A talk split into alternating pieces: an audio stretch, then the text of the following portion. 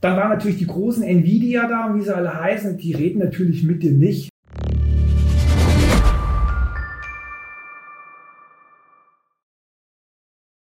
Herzlich willkommen zu Zweien. Heute eine 2 zu N Spezial. Schön, dass du da bist, Henne. Worüber, ja, freue mich auch. Worüber reden wir heute? Heute reden wir über die digitale Zukunft und zwar über die digitalen Werkzeuge der Zukunft. Wir reden über HPC, also kurz abgekürzt High Performance Computing mhm. und über Cloud Storage Systeme. Also eigentlich die Werkzeuge, die wir brauchen, um die zukünftigen Anwendungen wie KI, AI und alles, was damit zusammenhängt, äh, ja, die wir einfach brauchen werden. Sozusagen die Schaufeln für den Garten der künstlichen Intelligenz. Nun haben das ja viele Unternehmen überhaupt noch nicht auf dem Schirm. Also von daher, was ich immer wieder merke, letzte Woche ein Vortrag zum Thema haben wir schon probiert, hat nicht funktioniert. Das ist immer so mein Lieblingsspruch, äh, wo ich davon, ja, von den 101 Milliarden Möglichkeiten, welche davon habt ihr denn jetzt probiert, die nicht funktionieren hat? Fehlt ja den meisten Unternehmen überhaupt noch eine Vorstellung oder also wirklich das Wissen, was gibt es denn überhaupt für technische Möglichkeiten und was kann ich denn, ich sag mal, daraus für ein digitales Geschäftsmodell mal ableiten? Und vor allen Dingen, wo entstehen daraus für mein Unternehmen wertschöpfende Prozesse und vielleicht auch Zukunftsgeschäfte, die ich heute einfach liegen lasse, weil das ist ja zum Beispiel auch so ein Thema, was viele Unternehmen nicht auf dem Schirm haben. Gerade so der Bereich der, des quasi wirklich des digitalen Geschäftsmodells mit Daten äh, haben die ja nicht auf dem Schirm. Aber vielleicht kannst du da ja mal so ganz kurz so ein bisschen mal skizzieren, was ist so das, was dich dabei am meisten im Moment äh, beschäftigt oder umtreibt. Genau. Also wir hangeln uns mal so ein bisschen durch mhm. und fangen einfach mal von oben an. KI, AI ist gerade in aller Munde. Jeder äh, schreibt mittlerweile seine Hausaufgaben oder seine Reden oder seine Texte mit ChatGPT. Äh, es gibt Mindjourney mit wunderbaren Bildern und wahrscheinlich noch gefühlt 300 andere äh, KI, AI-Anwendungen, wovon die Hälfte den Namen nicht mal verdienen. Und man muss einfach gucken, dass wir drei Einstufungen haben. Wir haben heute drei Arten von KI, AI-Modellen. Die erste sind die sogenannten weichen KIs, kennen wir alle aus dem Navigationssystem vom mhm. Auto. Ja. Das zweite sind solche Sachen wie äh, ChatGPT, wie, wie Mindjourney, mit denen auch sicherlich der eine oder andere schon gearbeitet hat. Und die dritte Stufe wäre dann, da reden wir dann wirklich über künstliche Intelligenz, wenn anfangen, diese Insellösungen miteinander zu kommunizieren. Mhm. Und wenn die miteinander sich austauschen und plötzlich irgendwann feststellen, dass die Menschheit irgendwie ja eigentlich gar nicht gebraucht wird und uns dann sofort ausradieren will und keiner kann mehr den Stecker ziehen. Ich weiß, ich gucke zu viel Filme in der Richtung. Okay. Also ich habe jetzt vor zwei Wochen mal wieder Matrix, den Originalfilm von 1999 geguckt. Ähm, ist immer wieder mal so ein Wochenend-Tipp. Ähm, guckt mal rein also ich fand wieder faszinierend, vor allem wie weit die vor über 30 Jahren schon mit der Kameratechnik waren. Teil 2, 3 kann man dann weglassen. Also der erste war der einzig wahre. Avatar ist zum Beispiel ein ja. Film, der ist viel mit, mit KI und viel ja. mit diesen Technologien gerendert worden. Aber ich glaube tatsächlich nicht, dass uns mit Journey auslöschen wird als Bild-KI oder als Grafik-KI, sondern da werden uns wahrscheinlich eher die Militär-KIs auslöschen, weil die natürlich immer den Vorteil für den Gegner äh, oder quasi den, den Vorteil generieren sollen, den Gegner damit zu überlisten. Weil hier ja, ist es tatsächlich so, die, die Bild-KI oder es gab einen schönen, äh, ich weiß gar nicht, wer es gesagt hat, war entweder ein Philosoph oder irgendjemand in dem Bereich, könnte auch Sascha Lobo gewesen sein, der gesagt hat, also die KI, äh, klar kann die uns auslöschen, weil wenn du der KI sagst, pflanze überall Erdbeerfelder, dann hört die erst auf, wenn hier das letzte, letzte Pflasterstein als Erdbeerfeld umgewandelt wurde. Aber dann will die uns ja per se nicht auslöschen, sondern die will ja ihre Aufgabe gut erfüllen. Da sind wir aber noch im Bereich der KI-Stufe 2. Bei, mhm. bei der dritten wird es eine sogenannte erhobene Zeigefinger-KI geben, die dann sagt, wie jetzt Erdbeeren pflanzen die ganzen Felder voll. Du hast sie wohl nicht alle. Also die, es weiß heute noch keiner. Es mhm. gibt Studien in die Richtung, wie dann vielleicht auch KIs untereinander diskutieren, interagieren. Wir sind da weit von entfernt und sind aber heute in der Stufe 2 schon dabei, dass wir schaffen müssen, Leitplanken zu bauen. Mhm. Schönes Beispiel, als die Bilder vom Papst aufgetaucht sind, mit Hip-Hop-Kette, vom fetten Bentley, wo man plötzlich Bilder gefunden hat, wo man Putin in den Knast gesteckt hat. Also da ist ja immer noch, das sind tolle Bilder, äh, egal in welche Richtung, aber plötzlich glauben das die Leute. Und mhm. genauso ist es mit den Texten, die plötzlich generiert werden. Es gibt mittlerweile schon KIs, die erkennen, ob der Text per KI generiert worden ist. Also wir kommen immer mehr in die Richtung, dass wir an irgendeiner Stelle auch einen ethnischen Code brauchen, mhm. der in irgendeiner Art und Weise auch mal irgendwann sagt, so äh, jetzt kommt jetzt aber mal Feierabend hier, also jetzt, jetzt dürfen wir es mal nicht übertreiben. Das ist, glaube ich, eine ganz große Herausforderung. Bin ich jetzt äh, auch definitiv dafür. Mhm. Aber ähm, ich könnte jetzt noch keine Lösung aus dem Ärmel zaubern, wie so ein ethnischer Code am Ende aussieht. Okay. Werden wir in bestimmten Wörtern beschränkt, werden wir in bestimmten Aufgabenbereichen beschränkt oder die KI beschränkt? Das kann heute noch keiner sagen. Mhm. Aber konzentrieren wir uns vielleicht doch lieber mal auf die Anwendungen, die für die Leute schon viel greifbarer sind. Mhm. Ein Beispiel für KI-Anwendungen im Bereich Bildauswertung ist zum Beispiel das Medizinwesen. Und äh, wir haben aktuell ein Projekt laufen gehabt in Zusammenarbeit mit dem Max-Planck-Institut, wo man extrem viel Bildmaterial der letzten zehn Jahre, über 2,5 Millionen Röntgenbilder eingelegt hat oder MRT-Bilder, also wirklich eine extreme Vielzahl auf verschiedener Bildquellen und hat in denen bestimmt, wo könnten Krebs- oder Tumorzellen mhm. sein. Das hat die KI nach und nach gelesen, immer mehr eingelesen und man war am Ende mit jeder jeder Lerngeschwindigkeit weiter, so dass man heute in der Lage ist, schiebst du irgendeinen in die Röhre, schiebst du irgendeinen äh, in, in, so ein Röntgengerät, kommt am Ende ein Bild raus und es gibt eine Vorbewertung, die sagt, äh, guckt euch doch mal den Bereich oben rechts an, mhm. das sieht schwierig aus, das könnte eine Krebszelle sein. Anwendungsbeispiele ganz viele. Wir haben in, in bestimmten Ländern ältere Geräte, die nicht so gut in der Bilderkennung sind. Wir haben Ärzte, die haben in ihrem Leben 10, äh, 20.000 Röntgenbilder gesehen, die sehen das blind, ob da was ist. Mhm. Aber die, die nicht so gut ausgebildet sind, die nicht so ein gutes Auge dafür haben. Mhm. Also wir reden hier über unterstützende KI, die natürlich extrem viel kann. Oder Beispiel, du als Werber, was haben wir früher gemacht, wenn wir ein Bild brauchen? Wir brauchen einen Weihnachtsmann, der mit dem Schlitten irgendwo hinfährt. Dann hast du einen Praktikant in den Keller geschickt, der tausende ja, Woche weg. war eine Woche weg hat tausende von Bildern durchgesucht, kam irgendwann mal wieder und hat gesagt, so, da ist es. Dann kamen die Stock-Picture-Verzeichnisse, wo ich über eine einfache Verschlagwortung in diesen Millionen von Bildern diesen mhm. Weihnachtsmann gefunden habe, in der Altersgruppe mit dem lustigen Schlitten im Hintergrund. Und heute generiere ich diese Inhalte einfach. Ja. ja. Ja, ähm, was ist denn da, ich sag mal, aus deiner Sicht so die, die Kernherausforderung? Also von daher, die KIs laufen ja, aber wo laufen die, wie laufen die und wie gesagt, was wäre denn jetzt ein Geschäftsmodell, was daraus entsteht? Also was braucht denn die KI im Hintergrund, was heute tatsächlich auch für viele Unternehmen vielleicht noch gar nicht so greifbar ist, was man dann auch als technische Dienstleistung dazu kaufen muss? Also die, die, ich glaube, die Bandbreite ist extrem vielschichtig. Also wenn ich mal so eins jetzt rauspicken kann, ähm, dann haben wir zum Beispiel für den, äh, vor vielen Jahren war eines der großen Themen Big Data. Alle haben Daten gesammelt. Mhm. Aus jedem noch erdenklichen Scheiß wurden Daten rausgesammelt, wurden erfasst, ob man die braucht oder nicht, bis man am Ende festgestellt hat, wir können sie ja gar nicht lesen. Wir wissen ja gar nicht, wie wir sie auswerten sollen. Man hat sich damit verschiedensten Tabellen, Excel und Datenbankmodellen hingesetzt und hat immer wieder probiert, irgendwas miteinander auszuwerten und ist aber immer wieder an seine Grenzen gekommen. Einmal vom Verständnis her, von den Auswertungsmechanismen bis hin zu, äh, dass wir gar nicht die technischen Möglichkeiten haben. So, so ein handelsüblicher PC, der kommt eben halt dann irgendwann an seine Grenze und dann ist Feierabend, dann ist Schicht im Schacht, dann geht nichts mehr. Mhm. Und ich glaube, dass einer der großen Herausforderungen für Unternehmen, gerade in dieser globalen Welt sein wird, ähm, mit diesem Big Data in den Bereich Business Intelligence zu gehen. Also immer mehr seine Zahlen in den Forecast zu bringen. Du kommst selber aus dem E-Commerce und E-Business. Du weißt selber, wie essentiell es heute ist, wenn ich ein gutes E-Commerce-Konzept habe, wenn ich ein gutes E-Business-Modell habe mit meinen Shops, habe ich die richtigen Produkte? Spreche ich die richtigen Ansprechpartner an?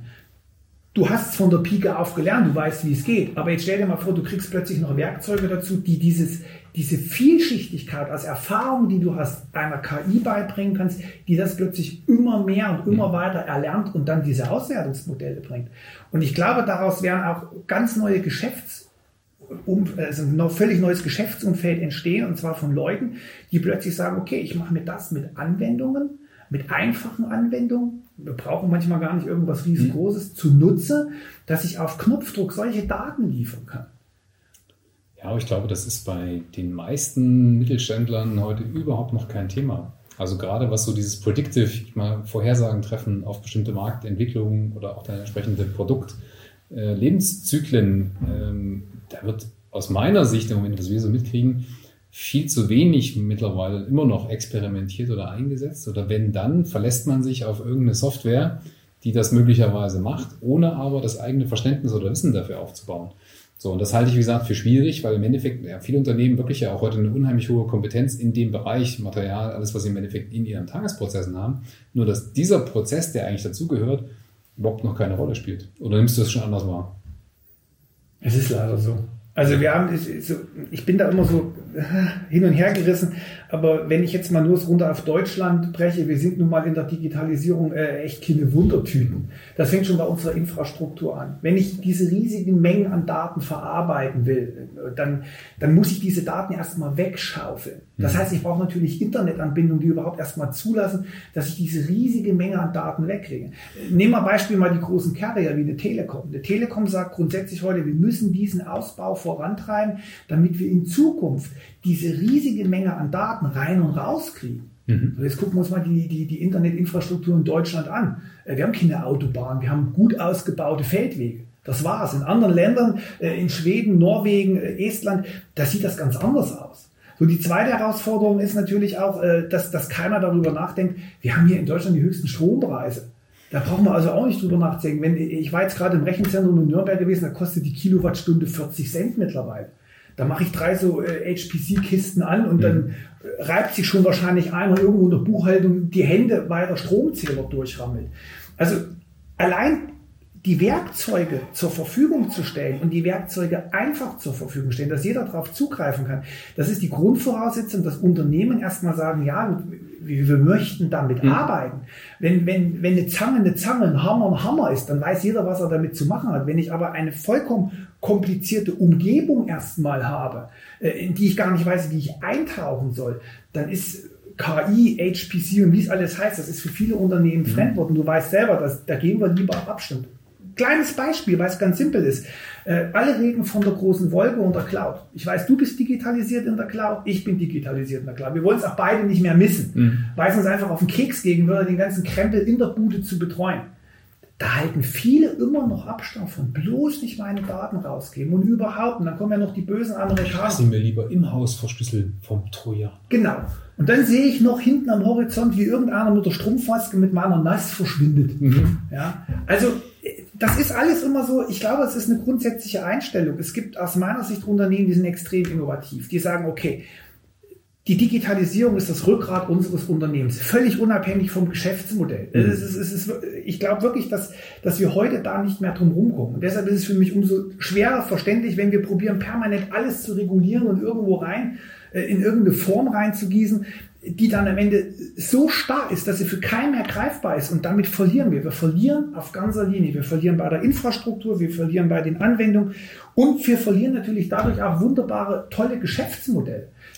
Ja, das hast, aber, hast du aber gerade gesagt, äh, wir brauchen Leitplanken bei der KI, damit sie uns nicht auslöscht und nicht überall Erdbeerfelder angepflanzt werden. Und jetzt sagst du aber, ja, aber durch Regulierung äh, stehen wir uns ja selber im Weg. Na, wie denn nun? Ja, eigentlich meine ich mir die Regulierung, ich meine nicht die technische Regulierung, was es alles können kann. Ich meine die Regulierung, in dem jeder zweite bei, die, andersrum, DSVGO, hm. war doch derselbe Spaß. DSGVO. Die genau, die meine ich. Immer die. Alles und Datenschutz und keiner muss mehr seine Daten rausgeben und das dürfen wir nicht. Und ja. überall kommt der erhobene Zeigefinger. Ja. ja, und dann merken wir aber, dass es ja gar nicht funktioniert. Also, dass es die Idee ja gar nicht so doof ist. Ich möchte auch nicht, dass im Zweifelsfall jeder über meine Daten äh, letztendlich Bescheid weiß. Nur das selber hat ja gar nichts gebracht. Also selbst europäische Unternehmen äh, tauschen, teilen, verkaufen fröhlich Daten, obwohl das eigentlich nach den Rahmenbedingungen so gar nicht möglich sein sollte. Und, und nicht mehr möglich sein soll. Die neue EU-Datenschutzbestimmung, die ja immer mehr ausgeweitet wird, sagt der knallhart, dass, dass Wirtschaftsunternehmen ihre Daten nicht mehr an Staaten außerhalb der EU rausgeben können, einfach so, oder auch die dort speichern können. Wie viele Unternehmen haben ihre Daten zum Beispiel in der Google Cloud und denken, ja komm, juckt mich nicht. Ich kann es ja verstehen, wahrscheinlich interessiert einen nicht mal, was da drauf liegt, aber da geht es wirklich um so eine Art Prinzip.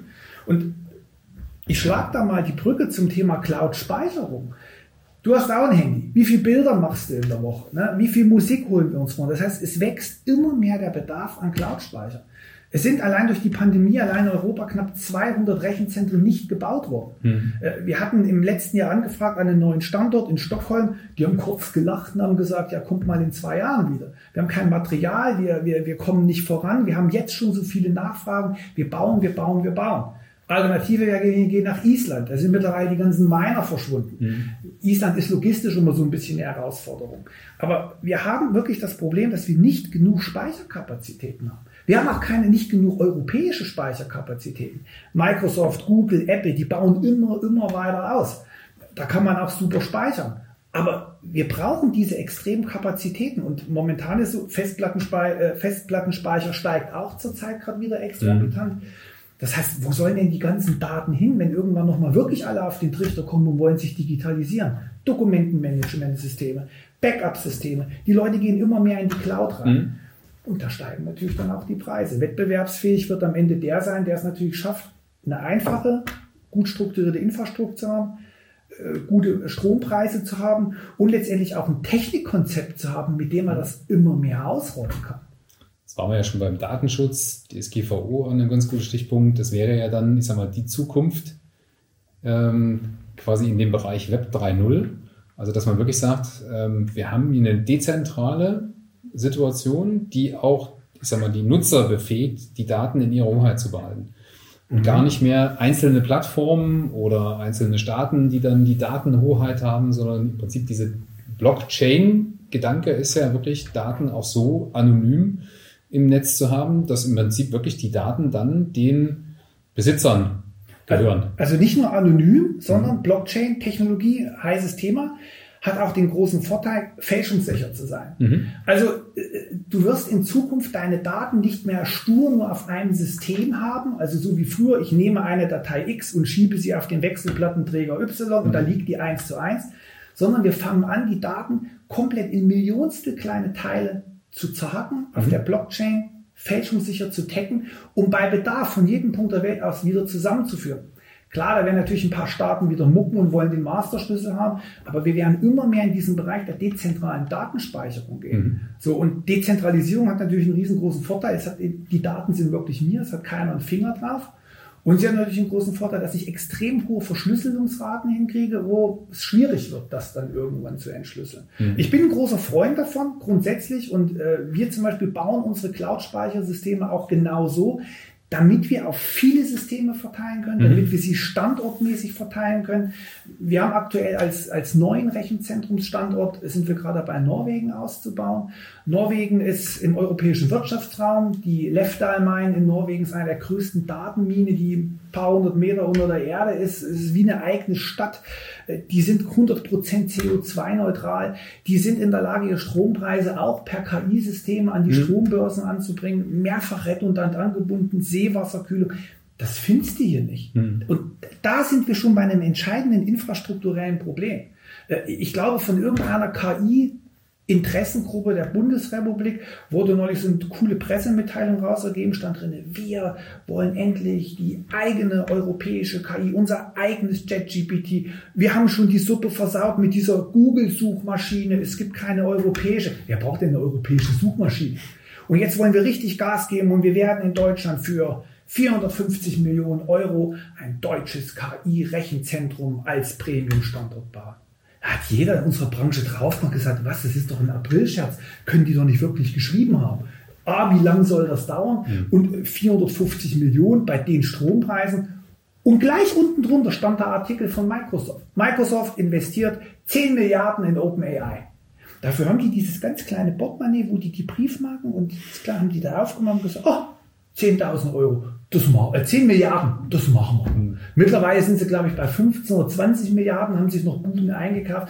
Und da kommen wir jetzt und wollen jetzt das Fahrrad neu erfinden. Ich glaube, dass das nicht funktioniert. Und ich glaube, dass man einfach viel mehr in Europa diese Kräfte aus wirklich coolen Unternehmen, die es in allen möglichen Ländern gibt, bündeln muss und muss die an einen Tisch bringen. Wer baut die digitalen Werkzeuge? Wer baut die Anwendung? Wer kümmert sich um Rechtsrahmen?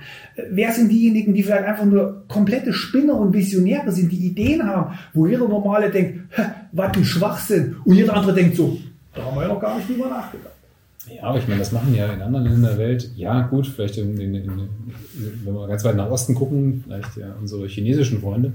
Aber Macht Amerika so eine Strategie oder sind das doch eher so Monopolkonzerne, die ja, ich sag mal, durchaus einen gigantischen Geldpool, also es sind ja keine Mittelstandsunternehmen wie hier in Europa, das sind ja im Endeffekt mit Risikokapital, mit Fremdkapital, mit Geldgeberkapital vollgepumpte, eigentlich nur noch Geldmaschinen. Das ist ja Ich weiß, was du meinst und es ist wirklich so, wir haben aktuell der gesamte weltweite HPC-Markt, also mhm. für High Performance Computing und auch für das Cloud Storaging, der teilt sich zu 70 Prozent komplett auf die Amerikaner auf. Mhm. Die haben auch noch gar keinen so richtigen Bock nach Europa zu schwappen, weil die haben im eigenen Land genug zu tun. Die haben genug Anfragen. Also es sind genug Anfragen da von Unternehmen, wo man glaubt, äh, Beispiel Paperspace. Paperspace ist eine Bude, die haben sich vor sieben Milliarden, äh, vor sieben Jahren haben sich drei Hansel zusammengetan, haben mhm. mal kurz gefragt, könnten wir mal 4,5 Millionen äh, eine Finanzspritze an, wir haben da was ganz Tolles vor, wir wollen Hochleistungscomputer bauen, also diese Netze. Ja, ja, komm, vor fünf Jahren hat da keine Sau nachgekräht, da waren wir gerade alle im, im, im Mining, Bitcoin und Blockchain waren, aber die haben schon den richtigen Riecher dafür gehabt.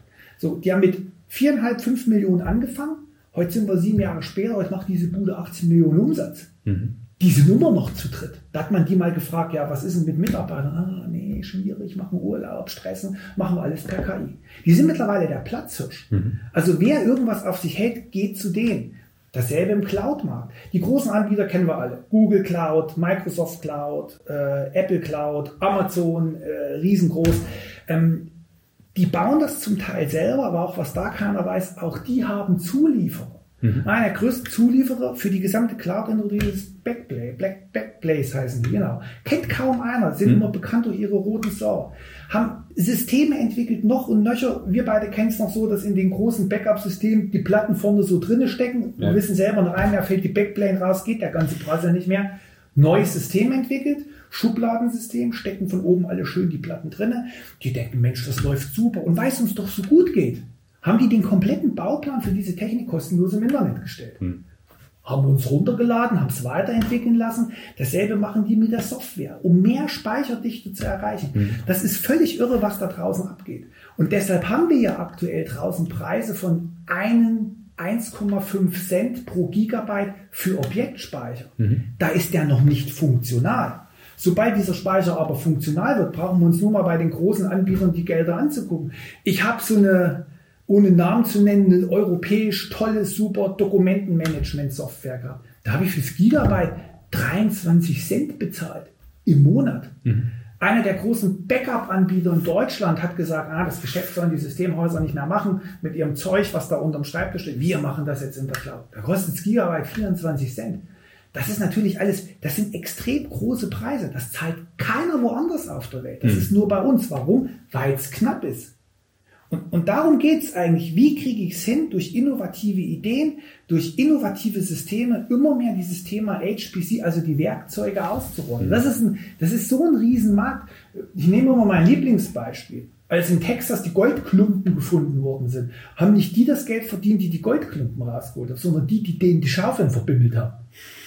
Und so wird es auch wahrscheinlich in diesem Werkzeugmarkt abgehen. Und wir haben genug Wettbewerb, aber wir kennen den auch. Und Wettbewerb wird hier eher zu Freunden. Man probiert die Dinge gemeinsam zu machen. Und das ist, glaube ich, das, was gerade so die große Herausforderung ist. Jetzt habe ich immer noch kein Produktbild vor Augen. Also von daher fehlt mir immer noch das konkrete Produkt. Das Produkt HPC. Wie ein Server aussieht, weißt du? Ja. Ja, da stecken meistens äh, große CPU-Prozessoren drin, die die Leistung machen für die Kerne und hinten drin stecken klassische Grafikkarten. Nvidia ist da absolut der Marktführer. Die können mittlerweile auf diesen Karten mehrere Teraflops abbilden. Entscheidend ist aber immer die Software. Also wie gesagt, wir könnten uns an einem Nachmittag sicherlich einmal so eine Kiste zusammenschieben. Das Entscheidende wird aber die Software, die drunter läuft, mhm. die das eben halt orchestrieren kann. Beispiele dafür, gerade aus der Gaming-Industrie, Unreal 5, die neue Grafik-Engine, die sind in der Lage, fotorealistische Landschaften herzustellen. Das macht nicht nur in Echtzeit zu verändern. In Echtzeit zu verändern, mit, mhm. mit, mit Bild, mit äh, Beleuchtung, mit Wellen. Also es ist wirklich irre, was diese mhm. Engine kann wir bieten die komplett in Containern an. Container mhm. sind so gesagt fertige Workspaces, wo ich mir nur noch die Rechenleistung dazu kaufe. Mhm. Das heißt, der Designer baut sich seine Landschaft und lässt sie dann in Echtzeit berechnen. Das macht mhm. die Filmindustrie, das machen welche, die Renderings für die äh, Architektur machen, Landscape-Modelle, Spieleindustrie ein Ries also ein Teil dieser Anwendung. Ich mhm. nenne dir aber noch einen anderen und da kommt es gar nicht auf die GPUs an, da kommt es auf die CPUs an. Da war jetzt vor einer Woche der äh, HPC-Kongress in äh, Hamburg gewesen. Mhm. Mein Geschäftspartner war dort gewesen, hat sich das angeguckt er sagt, es waren drei entscheidende Sachen gewesen. Das eine war, es waren ein paar Jungs von Western Digital und von CJ, äh, Seagate da, die komplett neue äh, Plattenmodelle fest äh, vorgestellt haben, um mhm. Daten effizient zu speichern. Mit denen sind wir so ein bisschen ins Benehmen gekommen. Dann waren natürlich die großen Nvidia da, wie sie alle heißen, die reden natürlich mit dir nicht. Also wenn du da nicht mindestens eine Milliarde Karten willst, bist du für die unterm Radar. Und was aber spannend war, es war ein Anbieter da, die ähnlich wie die Grafikkartenmodelle auf diese Grafikkarten eigene CPU-Chips machen, die mhm. nur für AI geeignet sind, die also extrem hohe Datendurchsätze haben. Da war natürlich meine erste Frage, wer wendet es denn an? Das ist die Finanzbranche, mhm. die zum Beispiel im Bereich von, von Finanzanalysen, die mittlerweile äh, auf Trading-Systemen hochspezielle Rechenmodelle abbilden müssen, völlig neue Arten von mhm. Chips. Und das Witzige war, dass eigentlich AMD und Intel plötzlich kurz aufgewacht sind und konnten es gar nicht begreifen, dass da irgend so eine Bude auftaucht, die selber Chips in ihrer Architektur gebaut haben, die völlig über den Leistungsspektrum von dem Intel und dem AMD lief. Also wirklich so eine ganz kleine Bude. Ich hoffe, dass sie nicht von irgendeinem geschluckt werden. Die waren sehr nice. Mhm. Und unter anderem war dann meine Frage, wer geht denn in Deutschland auf diesen HPC-Kongress? Und da kam raus, die ganzen großen äh, äh, Beratungsunternehmen, die es eben halt in mhm. Deutschland gibt, die heute schon die Trends suchen, wo große Unternehmen ihre Zukunft in diesem Markt sehen, im Markt der künstlichen Intelligenz, der Echtzeitberechnung, um sich da schlau zu machen. Ich muss mhm. nur mal dazu sagen, wir stehen ganz am Anfang. Und zwar an einem Anfang, der jetzt schon mehr Nachfrage hat, als der Bedarf gedeckt werden kann. Ich glaube sogar, dass wir in Europa da äh, viel, viel mehr Nachfrage haben.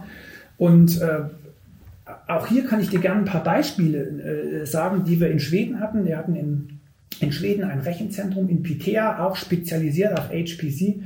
Und äh, man redet ja nie so groß über die Mieter. Der ein oder andere lässt dann schon mal eingucken. Und da habe ich auch gefragt, hier Mensch, tausende von Rechnern, riesige Schränke, kleine Tesla-Karten drin. Tesla-Karten kosten aktuell so am Markt so zwischen 18.000 bis 20.000 Euro, je nach Ausstattung. Mhm. Da war in einem Server vier solche Karten drin. Und von diesen Servern waren so gefühlt 100, 200 da. Na, da uns erzählt, hm, das ist BMWs Entwicklungsabteilung. BMW berechnet hier in Echtzeit alle Daten, die die aus irgendwelchen Crash- und Simulationstests haben, lesen die ein, werten es aus und plötzlich bupp, geht das Fenster auf und sagt, ah, vorne rechts, das Blech wird vielleicht doch mal 0,2 mm dicker machen, knickt es nicht so bescheuert ein sieht nicht doof aus bei einem Unfall. Den nächsten, den ich kennengelernt hatte, steht draußen einer auf dem Hof und lötet mit einer Treppenleiter sich so eine zwei Meter große Satellitenschüssel zusammen. Ich denke, was macht der denn da? Ja, sagt er, der, wir sind ja, ja am 66. Breitengrad, der fängt die ganzen Satelliten, Echtzeitdaten der Wettersatelliten ein. Mhm. Ja, ja, und was macht der damit? Äh, ja, der wertet die dann aus in seiner Anlage, auch drei, vier Schränke vollgepackt mit eigener Technik und schickt die zur Weiterberechnung an Wetterdienste, an Universitäten, hast du nicht gesehen. War eine Ein-Mann-Show. Hat er sein eigenes Geschäftsmodell draus mhm. gemacht. Und so zieht sich das wie so ganz, so ein ganz feiner Faden durch. Wir haben in, in, in, äh, in Leftal Kunden angetroffen, da war Volkswagen war dort gewesen, die Motorsportabteilung von, von AMG, die ihre Renndaten auswerten. Und ich hatte vor zwei Wochen das große Glück, äh, eingeladen zu sein bei einem Motorsportrennen in Oschersleben und hatte dort auch mit so ein paar Ingenieuren einfach mal so drüber philosophiert, wo geht denn die Reise hin? Und dann sagt er, du, wir sind hier sehr oldschool. Alle Daten, die wir hier sehen, sehen wir ja von allen, die an diesem Rennen teilnehmen. Wir wissen, wer gut ist, wer schlecht ist. Wir wissen, ob der, das Auto auf der Geraden stark ist, ob das in den Kurven stark ist, was die verbrauchen, wann wir die Reifen wechseln müssen, wie das Wetter ist. Und da sagt er, das sind so unsere Erfahrungswerte. Und da sage ich zu dem so aus Spaß, ja, was wäre denn, wenn ihr all diese tausend Daten einlesen könnt und das System sagt plötzlich, in der 34. Runde müsst ihr raus. Und die Zeit für den Reifenwechsel darf nur in der in der Zeitspanne liegen und das noch. Er sagt, das wäre sensationell. Das wissen die schon alle, aber mhm. da fehlen jetzt äh, die Applikation. Die, Werkzeuge sind da, die bauen wir, aber es fehlt die Applikation. Und ich glaube, das kann man so nach und nach in jeden Markt irgendwo reinziehen. Und ich glaube, dass diese Vielfalt an Anwendungen, die wir da perspektivisch haben, ja, aktuell mehr ist, als wir uns vorstellen können. Oder anders, kannst du es dir vorstellen? Ist es auch realisierbar? Mhm. Das muss nur einer machen. Muss nur einer machen. Wo würde sich denn so ein mittelständisches Unternehmen darüber informieren? Na, sehen wir mal an, klassisch wirklich, ich bin hier im Bereich produzierendes Gewerbe unterwegs und suche jetzt genau, ich sag mal, Möglichkeiten, mich in so einem Bereich auch ein Stück weit zu spezialisieren. Du hast schon gesagt, große Beratungsagenturen. Accenture ist ja so in dem Bereich Digitalisierung ganz groß dabei. Ganz weit vorne. Ja, aber die sind, ich sag mal, für viele Unternehmen schon zu groß also die, das sind ja Tagessätze, da, da kriegt so mancher seine Schnappatmung und äh, Herzklappenabriss. Wird, wird schwer, den ja. im, schnell im Sauerstoffzell wiederzubeleben. Also von daher, es ist ja wirklich eine Herausforderung für die Unternehmen, diesen Spagat zwischen, ja, ich weiß, ich muss in die Zukunft investieren, aber das sind so gigantische, ich sag mal dann auch Finanzinvestitionsgrößen, wie kann ich die denn überhaupt amortisieren? Und da, glaube ich, setzt so das große Problem ein ich weiß schon, dass da in KI und in solchen Systemen die Zukunft liegt. Aber wenn ich sehe, was das für Investitionsvolumen erzeugt, dann fehlt ja vielen Unternehmen der Glauben, das in irgendeiner Weise eben wirklich wieder refinanzieren zu können. der Return on Invest ist, glaube ich, vielen eben tatsächlich nicht so eindeutig klar belegbar, weil da natürlich auch, wie gesagt, Wissen und Verständnis über so ein Thema fehlt.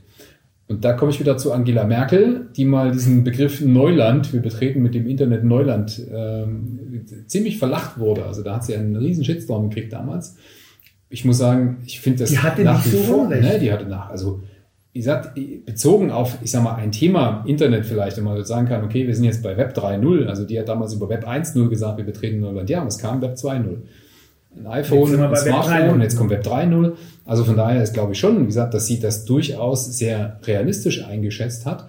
Und viele, die gelacht haben, eigentlich die sind, die heute wieder da stehen und überhaupt gar keine Ahnung von dem haben, was da wieder auf uns zukommt, beziehungsweise die auch sich überhaupt noch nicht vorstellen können, was das tatsächlich als Entwicklung für verschiedene Märkte und verschiedene Branchen überhaupt dann als Auswirkung mal in der Endkonsequenz bedeutet. Also bleiben wir mal beim ersten bei diesem Return on Invest. Mhm.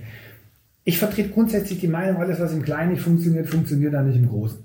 So, und ich glaube, jedes Unternehmen muss erstmal lernen, für sich in diesen kleinen Schritten zu entdecken, dass sie damit arbeiten können und dass sie darauf vertrauen können. Ganz simples Beispiel.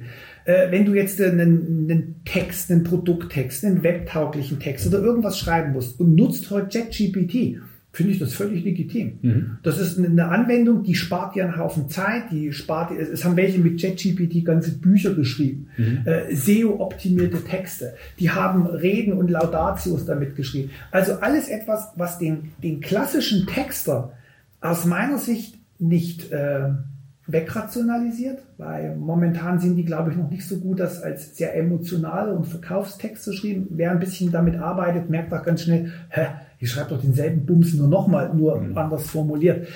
Genauso ist es in, in der Bildbearbeitung. Systeme werden immer besser. Äh, mein John, die konnte Hände nicht abbilden. Mittlerweile können die das recht gut.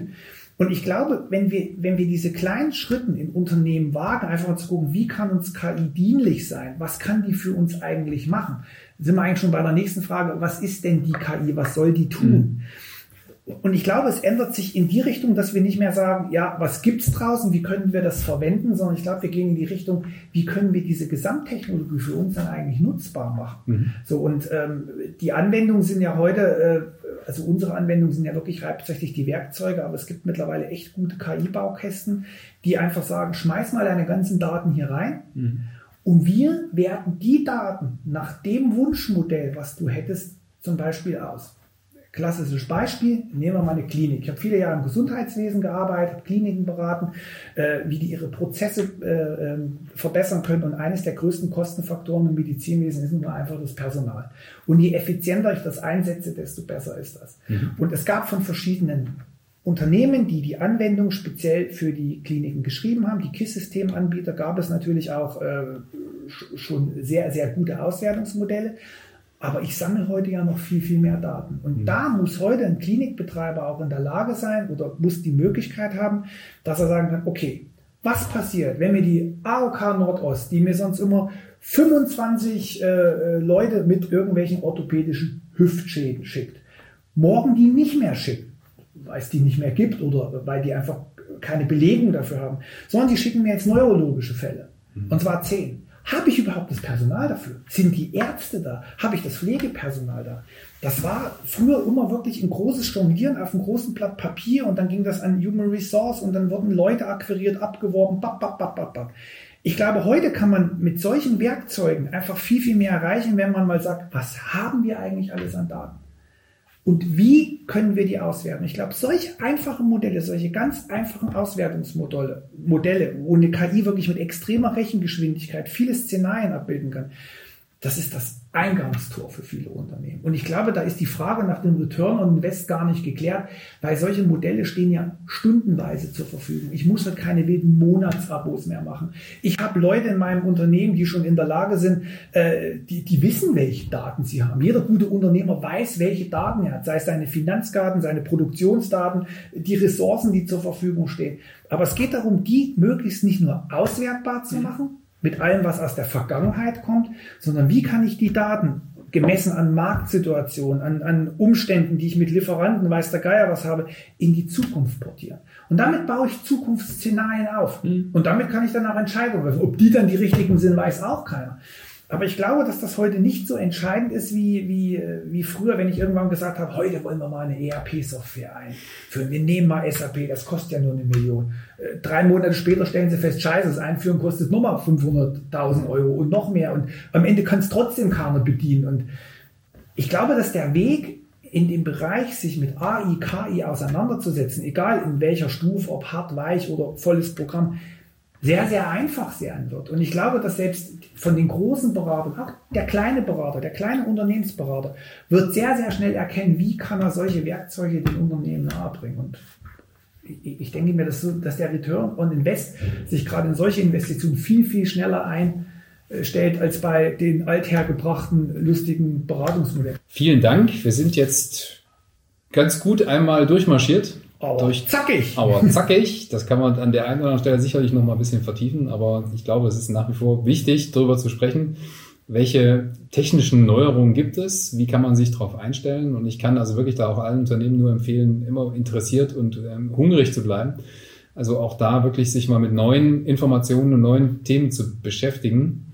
Also von daher, hab vielen Dank für das Gespräch. Es war toll. Sein. Danke, Tobias, für die Einladung und äh, ja, bis zum nächsten Talk. Bis bald. Bis dann. Tschüss.